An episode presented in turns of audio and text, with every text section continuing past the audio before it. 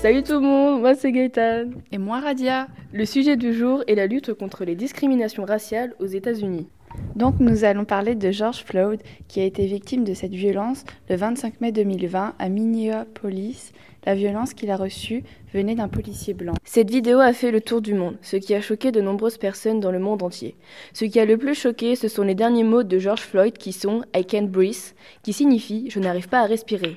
Ces derniers mots ont été filmés et publiés afin de mettre le monde au courant de cette violence gratuite. Sur cette vidéo, George Floyd, qui est sur le sol, aplati sur le ventre avec le policier, Darek Chauvin, qui lui met la jambe au niveau de la nuque, ce qui l'empêche de respirer. Amnesty International a collecté plus d'un million de signatures à travers le monde. Darek Chauvin a été reconnu coupable du meurtre de George Floyd.